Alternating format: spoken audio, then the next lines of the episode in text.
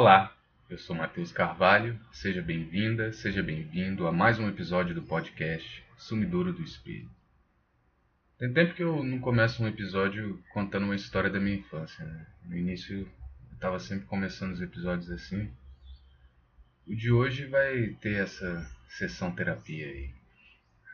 Eu não lembro se já comentei isso em algum episódio anterior, mas quando eu era pequeno eu era fascinado por animais. Se me desse um carrinho, uma outra coisa assim, que, que geralmente dava para os meninos dos anos 90, eu cagava, cagava, não tava nem aí. Meu negócio era brinquedo de bicho, de todo tipo. Assim, eu tinha uma preferência pelos grandes felinos e pelos cachorros, né? Geralmente os predadores, assim, eu sempre achei mais interessantes.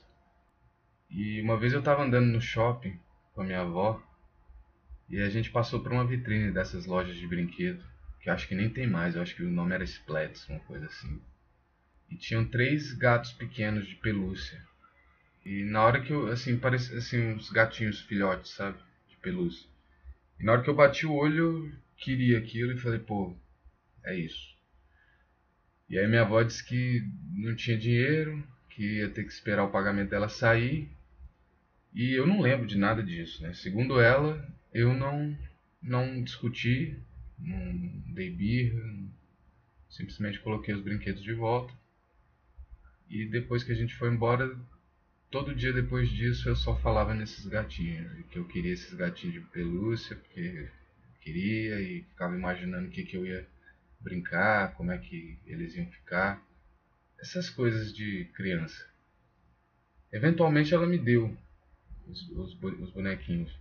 Inclusive eu tenho até hoje aqui em casa. Tenho como decoração. E nesse ponto, eu era até uma criança tranquila.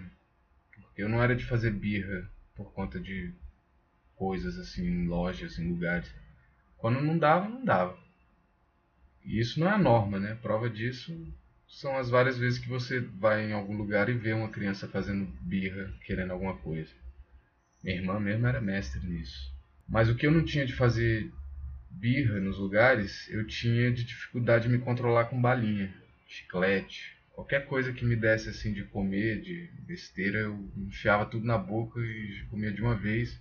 E quando eu não enfiava tudo na boca, eu ia colocando tudo um atrás do outro, até matar em muito pouco tempo. E eu fiquei pensando sobre isso esses dias, eu não sei por que, que eu lembrei disso. Talvez seja porque eu olhei para os gatinhos que tem aqui, que ficam bem em cima da minha escrivaninha onde eu trabalho. E aí eu acabo vendo todo dia. E aí eu acho que isso me fez lembrar e eu acabei ligando uma coisa na outra. Mas a reflexão que eu fiz foi que o ser humano parece que tem uma dificuldade né, de adiar a gratificação. Então a reflexão de hoje é sobre imediatismo. Uma das partes mais interessantes assim que eu acho do amadurecimento parece ser exatamente isso, né? A capacidade que você adquire de adiar algo imediato por uma vantagem a longo prazo. Eu lembro que a pior coisa do mundo quando criança era esperar por alguma coisa. Até hoje é chato, fico ansioso, mas a gente aprende a lidar melhor. Quando você é criança parece que o mundo vai acabar, que nunca vai chegar ao que você quer. Com o passar do tempo você vai reparando que as coisas não precisam acontecer na hora ou já era. Ou pelo menos você deveria começar a pensar assim. Só que na prática a gente vê que muita gente tem dificuldade de controlar o imediatismo. E a tendência é que isso só piore. Porque a rapidez de gratificação que a internet oferece está ensinando a nova geração a ser cada vez menos paciente. Né? E pensa na quantidade de coisas que mudaram nos últimos tempos. Tipo, sei lá, assim, uns 15 anos atrás, até menos. Se você fosse acompanhar uma série ou programa, você tinha que esperar uma semana, muitas vezes, para saber o que, que ia acontecer no próximo episódio. Hoje em dia tu maratona a série inteira no dia que ela é lançada. Quer ver um filme? Naquela época tu tinha que ir na locadora. Mas aí tinha o lado bom que você limitava a quantidade de filmes que você podia ver de cada vez. Né? Hoje em dia tem tanta coisa nos catálogos dos serviços de streaming que às vezes você perde mais tempo escolhendo do que assistindo alguma coisa mesmo. E as redes sociais, então? Você posta alguma coisa e depois fica lá, atualizando a plataforma que seja, esperando ver a reação das pessoas, se alguém curtiu, se alguém comentou. tudo é muito rápido e a gente já não tem mais tempo para o tédio, para refletir até. Até mesmo esse podcast aqui que você está ouvindo. Provavelmente você está ouvindo e fazendo outra coisa. E eu não estou julgando, não. Eu faço mesmo. Eu escuto podcast fazendo outras coisas.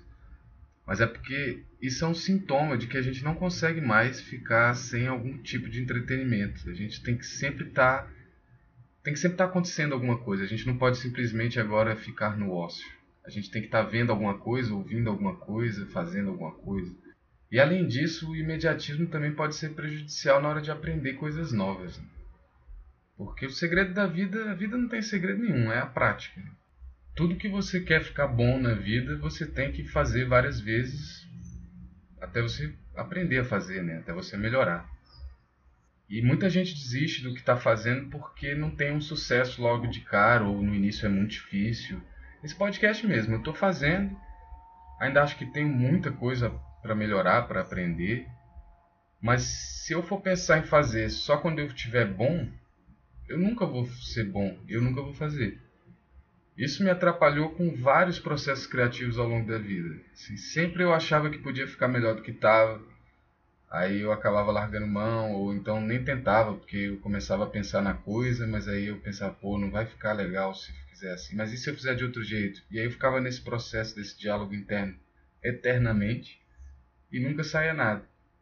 E a verdade é que a coisa só fica boa quando você faz, erra, entende o que, que você errou e tenta melhorar. Por que, que as crianças aprendem com mais facilidade?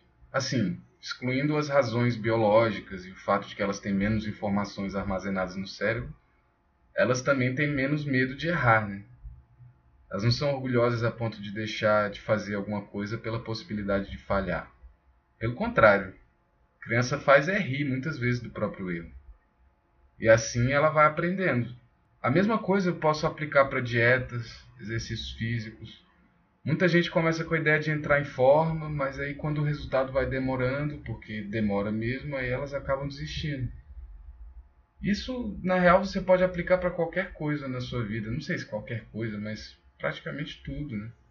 Tudo na vida é isso, assim, se você não tem persistência de saber que no início não vai ser tão bom, tem gente que leva jeito para algumas coisas e que realmente quando faz a primeira vez já sai razoavelmente bem. Mas mesmo essa pessoa, não é tudo que ela faz que sai bom da primeira vez ou que ela já leva jeito para fazer. Cada um tem aptidões diferentes, né? Mas tudo pode ser trabalhado. Claro que se você tem mais talento para alguma coisa, você vai ficar melhor quanto mais trabalho você dedicar. Só que a merda é essa, porque tem muitas vezes que a pessoa tem muito talento e acaba não se dedicando tanto porque se vê melhor do que os outros, ou sabe que é melhor que os outros, ou que é muito fácil para ela. Então, assim, se você for aplicando isso em várias facetas da sua vida, você começar a pensar no tanto de coisa que você deixa de fazer, porque você tem um imediatismo de já querer ser bom, de já querer o resultado, você consegue criar inúmeros exemplos aí. Esses dias a gente completou um ano de Covid, né? Tá todo mundo vendo a desgraça sanitária que a incompetência e o negacionismo proporcionaram. Tá foda, né? A gente tá na pior fase crise até agora. Tá morrendo mais de 3 mil pessoas por dia. Eu vi um, um, um, dado hoje que eu pensei assim, porra, pronto, fudeu, não vou conseguir gravar o podcast porque vou ficar mal, cara. O Brasil representou ontem 33% das mortes por Covid no mundo, sendo que a gente é 3% da população mundial.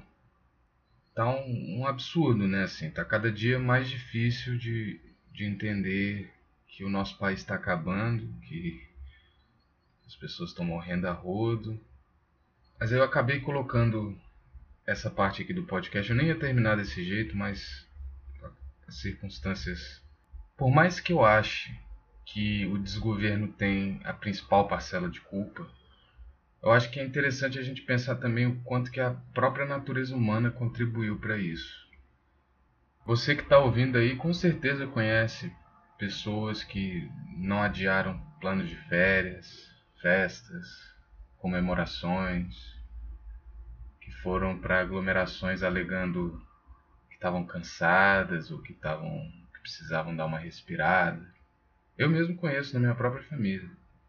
Tem gente que acha que se a coisa não aconteceu na hora que fez, pronto, tá livre, passou. Se não, eu, eu ouvi o argumento no início da pandemia de que, pô, cadê esses números todos? Só morreram tantos, como se tivesse que ser uma coisa imediata, assim. Isso é um, um problema que a maioria das pessoas não entendeu.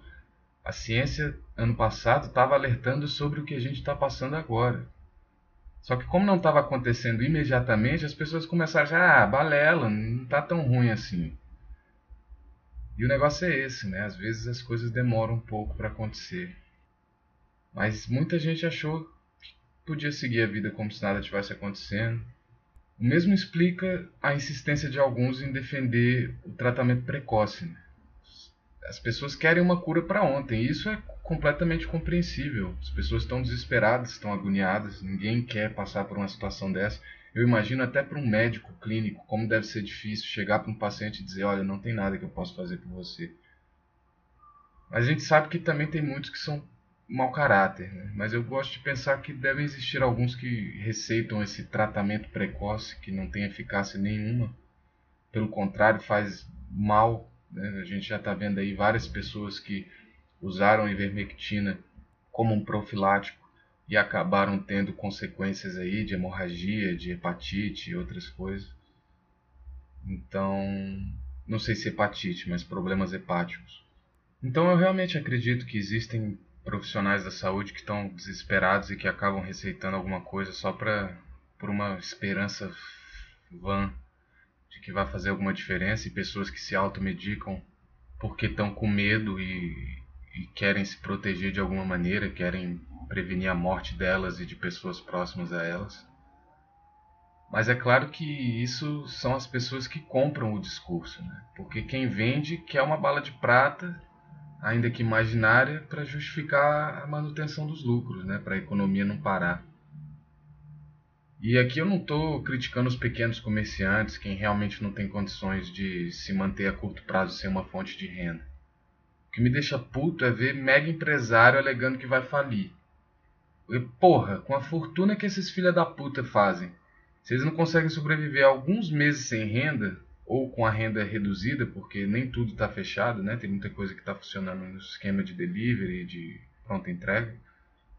Mas se eles não conseguem se manter em curto prazo sem renda ou com a renda reduzida, é sinal de ganância ou má administração. Então, assim, para fechar, eu vou indicar aqui uma música do Di Mello que se chama A Vida em Seus Métodos de Escalma, que eu acho que tem tudo a ver.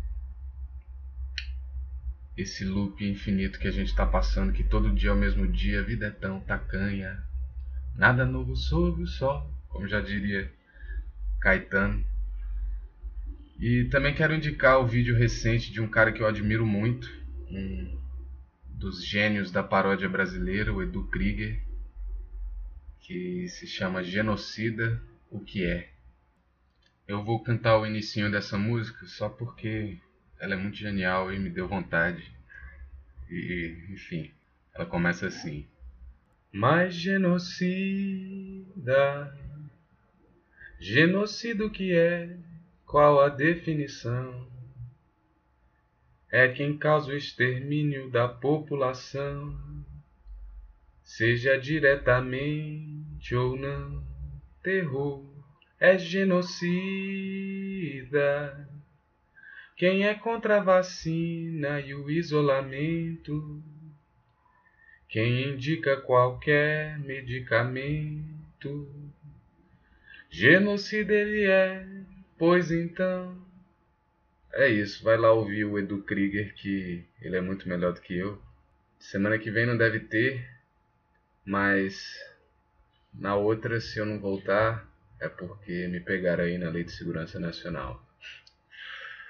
É isso. Até a próxima.